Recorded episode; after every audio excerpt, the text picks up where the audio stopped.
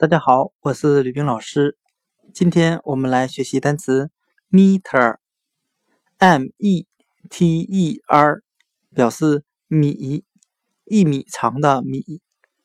我们这样来记忆这个单词 meter，米中的 m e 读咪，很像汉语的米的发音。我们这样来联想这个单词的意思：汉语的长度单位米，就是根据英语的 meter 音译而来的。今天所学的单词 meter 米，我们就可以通过它拼写中的 me 读咪，很像汉语的米的发音来记忆 meter 米。